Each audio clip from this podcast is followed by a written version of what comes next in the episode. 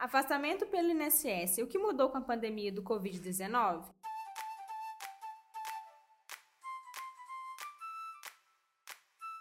Eu sou Bárbara Duarte, publicitária na SMR.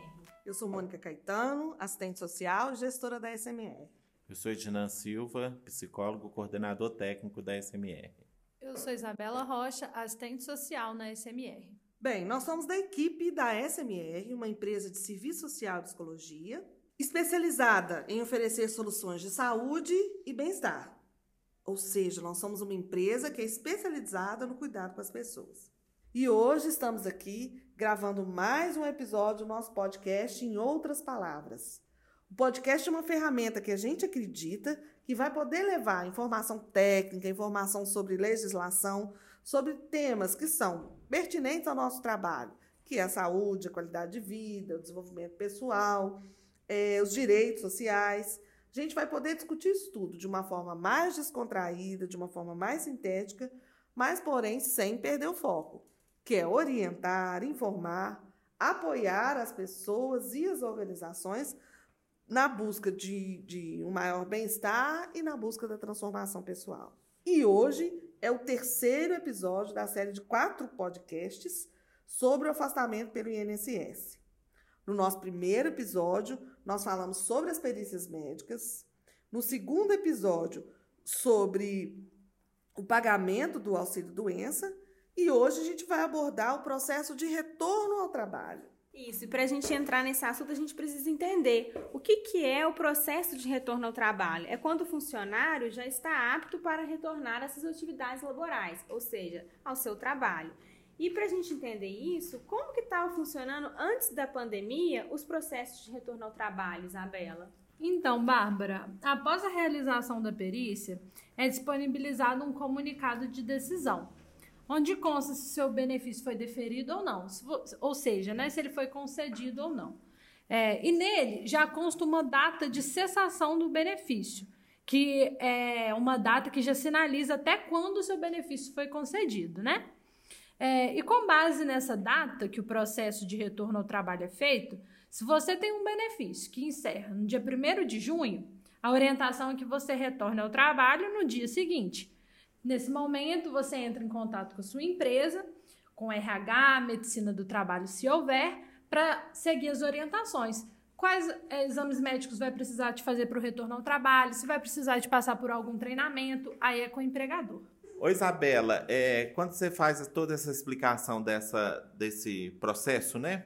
Para que ele possa retornar ao trabalho, e desde o início que ele tem essa resposta positiva da perícia, já tem o período que ele vai poder ficar afastado.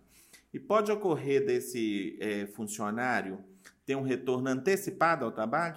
Esse retorno antecipado ele pode ser feito sim, uma vez que foi identificado que aquele funcionário está apto para realizar suas atividades laborais, ele retorna ao trabalho, desde que informe ao INSS que ele está retornando o trabalho antes da sua data de cessação de benefício para que isso fique regularizado né, junto ao INSS.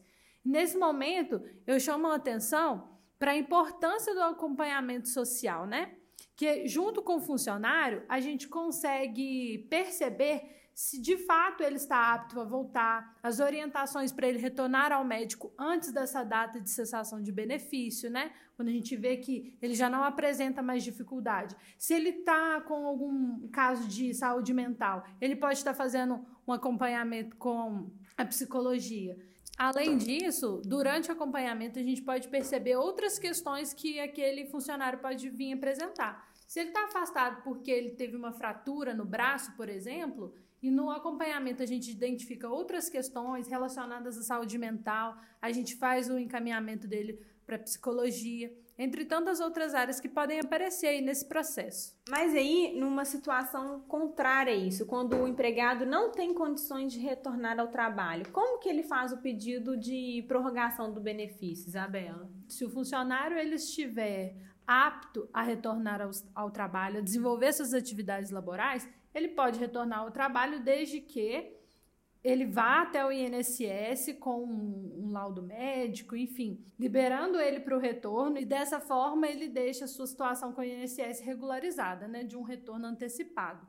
E nesse momento é que eu ressalto a importância do acompanhamento social, porque durante é, esse processo, esse acompanhamento, a gente consegue identificar até outras questões que estão inibindo o funcionário a se desenvolver, a se reabilitar. A gente consegue identificar outros campos e orientá-lo a procurar outros campos da saúde mesmo.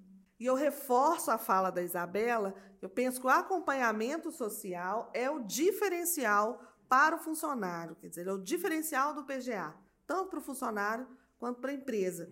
Porque o profissional vai ajudar o, o funcionário que está afastado a analisar a questão da saúde dele, a identificar o, o prognóstico, né, o que, que os profissionais já disseram do, do, do seu prognóstico de, de saúde, se ali tem outras questões de saúde envolvidas, inclusive saúde mental, é, é, ou que outras especialidades é, profissionais podem ajudar nesse processo. Então, a partir dessa reflexão, desse acompanhamento, é, outras decisões podem ser tomadas no sentido de buscar esses, esses outros profissionais, essas nossas novas especialidades. Isso agiliza o, o, a recuperação e, consequentemente, agiliza o retorno ao trabalho. Mas e num cenário contrário a esse, quando o funcionário não tem condições de retornar ao trabalho, como que ele faz o pedido de prorrogação do benefício? Então, Bárbara, se o funcionário identifica que ele não está apto ao retorno ao trabalho, que seus acompanhamentos de saúde reforçam isso, ele com um novo atestado médico, né, com um novo relatório médico, ele entra no portal do meu INSS ou no site do INSS e agenda um pedido de prorrogação. Esse pedido de prorrogação, se o seu benefício está previsto para acessar no dia 1 de junho, como do exemplo anterior, é, ele, esse pedido ele sempre é feito é, nos últimos 15 dias. Então, a partir ali do dia 17 de maio, ele tem até do dia 17 de maio até o dia 1 de junho para agendar esse pedido de prorrogação. Após o agendamento, ele passa por uma nova perícia e um novo resultado, uma, uma nova comunicação de decisão. Mas esse é o caminho. E com a pandemia, Isabela, tem alguma coisa diferente no processo de retorno ao trabalho do funcionário afastado? Alguma coisa mudou depois da pandemia do Covid-19? O funcionário que já estava afastado mantém o processo. Então, se ele tinha previsão de retornar agora em maio, ele está apto a retornar, ele vai retornar normalmente. Na, nada mudou. Agora, quando a gente está falando de um funcionário que está na fila de espera do INSS, que é o que a gente está falando agora desses atestados online, enfim, se ele está nessa fila de espera é, e o atestado dele terminou, o médico dele percebe que ele está apto ao trabalho, nós, enquanto acompanhamento social, percebe que ele está apto ao trabalho, a gente orienta o funcionário a retornar ao trabalho na data que ele já esteja apto e quando as agências do INSS retomarem suas atividades presenciais, ele terá que ir lá regularizar sua situação. Mas aí, quanto aos funcionários que já estavam afastados, desfrutando dos benefícios, eles têm direito ao pedido de prorrogação? Sim, nada mudou com essa pandemia. Eles continuam tendo direito de prorrogação.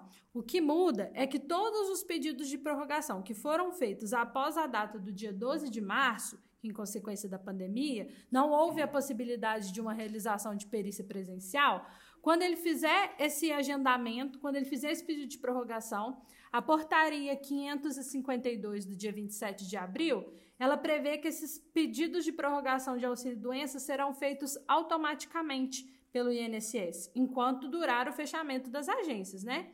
Então, em função da emergência e da, da saúde pública decorrente do, da pandemia do coronavírus. É, ou seja, eles serão prorrogados automaticamente e é importante que o funcionário continue acompanhando até qual data foi prorrogado para ele saber se precisará de um novo pedido de prorrogação ou não. O, outra mudança é que anterior à pandemia, o funcionário ele tinha até três pedidos de prorrogação. Agora, durante a pandemia, ele tem direito a seis pedidos de prorrogação. Isso enquanto perdurar as agências fechadas. Quando retomar, isso tudo vai ser modificado, isso tudo vai voltar a ser como era anteriormente. Isabela, você esclarece bem essa questão do pedido de prorrogação daquele funcionário que já estava afastado antes da pandemia. E esses agora que estão na lista de espera, é, como é que faz se tiver tanto um, um, uma volta antecipada? Porque aí não existe prorrogação nesse caso, né? Exato, não existe prorrogação no caso desses funcionários. Por quê? Eles não tiveram um comunicado de decisão, né? eles não tiveram uma data de até quando é, vai ser o seu benefício, porque eles não passaram pela, peri pela perícia médica federal do INSS. Tiveram, eles não tiveram uma resposta ainda né, do resultado da sua perícia. Exatamente. Então, nesse caso, para esses funcionários que estão na fila, eles não têm um direito a pedido de prorrogação porque eles não têm um benefício ativo. Então, nesse caso desses, desses funcionários que estão afastados nessa lista de espera, como eles não têm um benefício concedido ainda, e se eles tiverem, então, aí, é, de certa forma, recuperado daquilo que foi o motivo do afastamento, eles podem retornar ao trabalho, inclusive sem passar por uma perícia presencial? Exatamente, ele pode retornar ao trabalho sem passar por essa perícia presencial, mas quando retornar às agências, ele precisará de ir até lá com aqueles documentos, porque ele requereu aquele salário antecipado, né? Ele passou por esse processo, ele ficou um tempo afastado. Então ele vai passar por isso posteriormente. E aí eu reitero a importância do acompanhamento social para orientar funcionários, gestores, orientar o RH, a saúde ocupacional é, todos os atores que estão envolvidos nesse processo. Porque é muito confuso já o próprio INSS, porque muda muito as suas regras, e em tempos de pandemia, isso está ainda mais confuso. E o, o profissional que está à frente do PGA, ele vai acompanhando todas essas mudanças. O INSS tem soltado normativas, feito reuniões diárias online. O profissional acompanha todas essas reuniões, acompanha todas as alterações dessas normativas e vai orientando tanto a empresa quanto o, o funcionário. Isso mesmo, a Mônica tocou num ponto crucial, que se a empresa possui funcionários afastados pelo INSS, eh, você precisa conhecer o PGA. O PGA é um serviço especializado que acompanha os funcionários afastados, contribui com as empresas na identificação de acidentes, causas de trabalho, condições de retorno ao trabalho do, do funcionário afastado e traz muitos benefícios que podem ser usados a favor das empresas. Para conhecer mais sobre o PGA e as vantagens e os benefícios que ele oferece, acesse nosso LinkedIn e envie um e-mail para comercial.smr.lafayette.gmail.com. Vamos nos despedindo por aqui. Muito obrigada pela participação de todos. Um abraço a todos e até o nosso próximo podcast. Obrigada pela companhia, pela audiência. E se cuidem, usem máscara e se puder, fiquem em casa. Obrigado a todos pela companhia e aguardo o nosso próximo podcast.